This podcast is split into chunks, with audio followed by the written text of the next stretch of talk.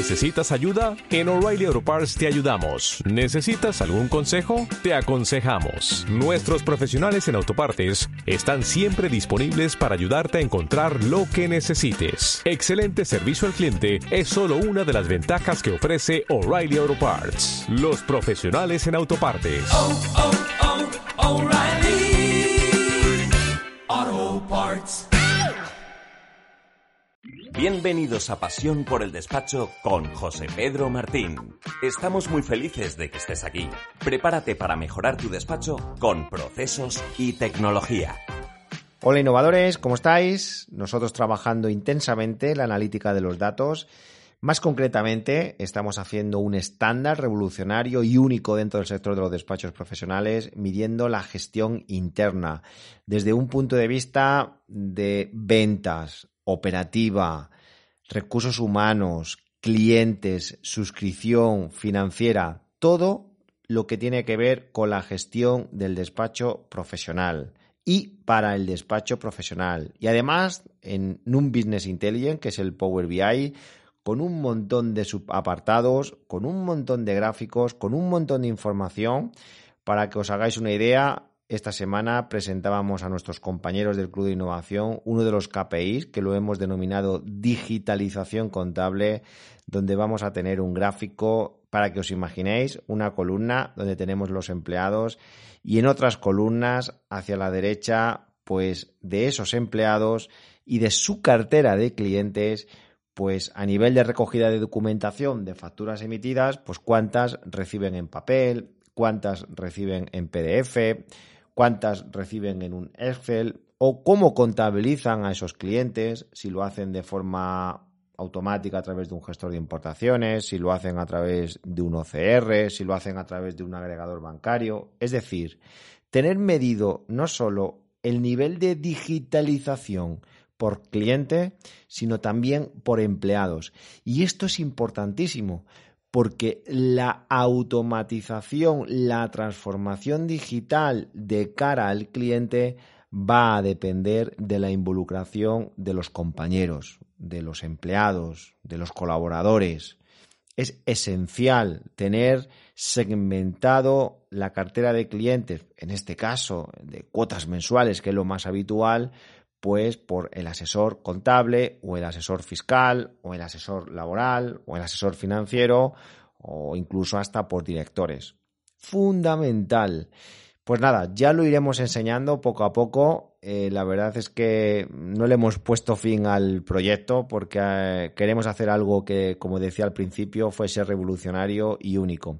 Hoy os quería contar una anécdota que me contaba un despacho profesional que dentro de su despacho pues aprovechando que habíamos terminado esta época ya de octubre, donde hemos tenido los cierres trimestrales, donde, bueno, es el, el primer esfuerzo después de, del verano importante, y ahora ya que empezamos noviembre y diciembre, que son unos meses un poquito más tranquilos respecto a lo que tiene que ver con el sector de la asesoría fiscal, laboral, contable y también comparado con los meses anteriores, ¿no? Son dos meses, entre comillas, un poquito más relajados y este despacho me comentaba que pues quería aprovechar a hacer un poquito de, labor comercial, pero sobre todo de sacar extras, ¿no? Extras a sus propios clientes. Sí, fomentar lo que viene siendo la facturación extra, por ejemplo, pues tramitando algún tipo de ayuda que, da, por ejemplo, la Comunidad de Madrid o otras comunidades autónomas, que pueden ser trámites sencillos, que los podemos cobrar a 300, 500, 1000 euros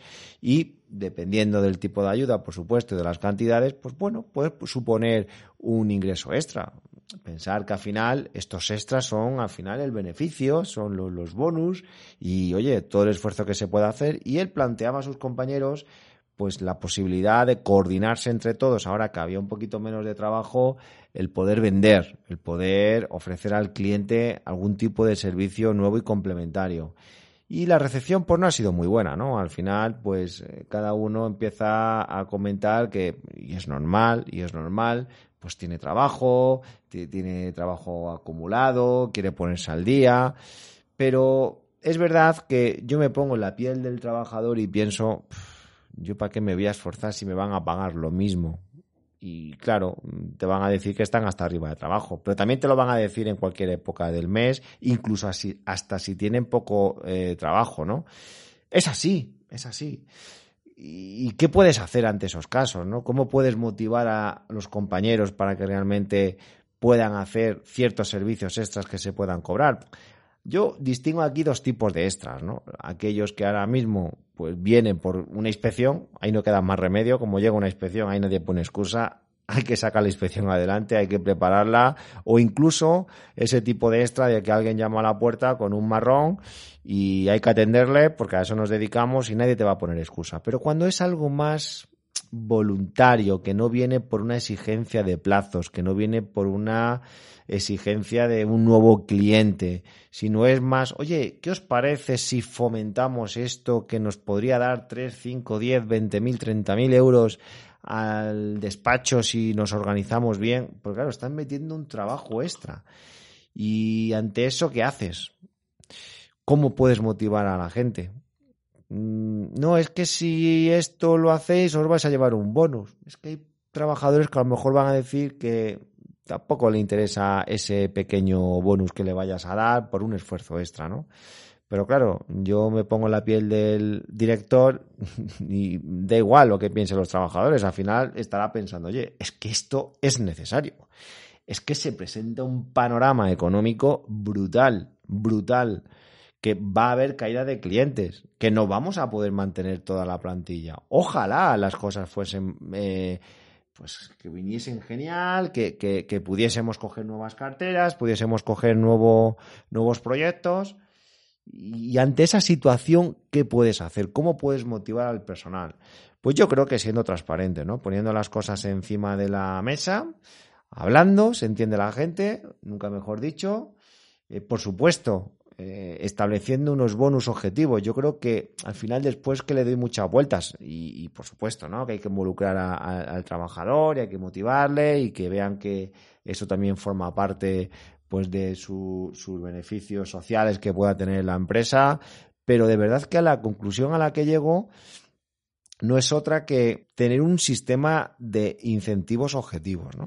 Si nosotros tenemos una facturación y tenemos un gasto de personal, pues el bonus, si fuese objetivo, la gente también diría, oye, es que yo sé que si vamos con un buen margen en el departamento y nos apretamos todos, sé que mi bonus va a ser X.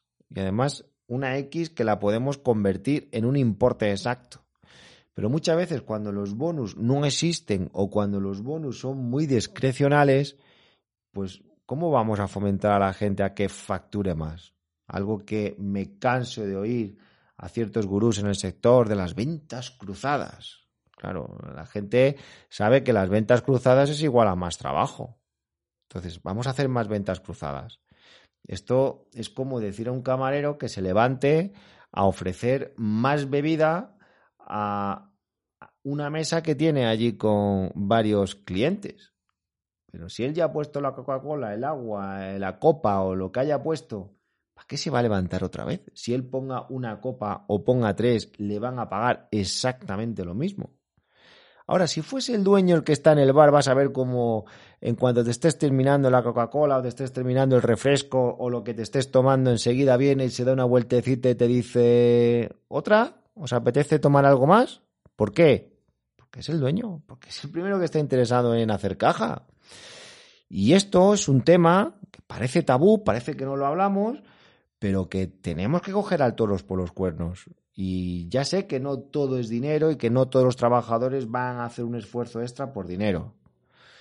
Pero yo invito a una reflexión al respecto. Yo no tengo la solución. Esto yo creo que es mucho de prueba-error. Entra una parte de psicología, entra una parte de ser generosos económicamente con esos beneficios hacia el trabajador. Yo creo que es un cúmulo de cosas y estoy seguro que muchos de vosotros os también os estaréis preguntando pues esta misma cuestión, ¿no? ¿Cómo fomentar un poquito más esos extras que al final son los que nos dan el plus? Y esos extras van a depender del personal.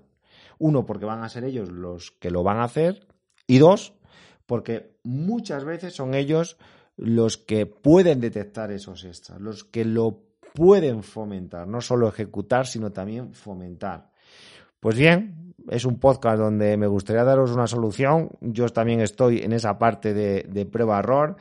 Y oye, si alguno eh, tiene mucha experiencia al respecto y quiere compartir, por supuesto, pues estaría invitado en un podcast para que nos pudiese contar. Pero yo creo que nos tenemos que comer un poquito la cabeza en cómo fomentar eso. Yo repito, creo que es una mezcla de muchas cosas como he detallado antes.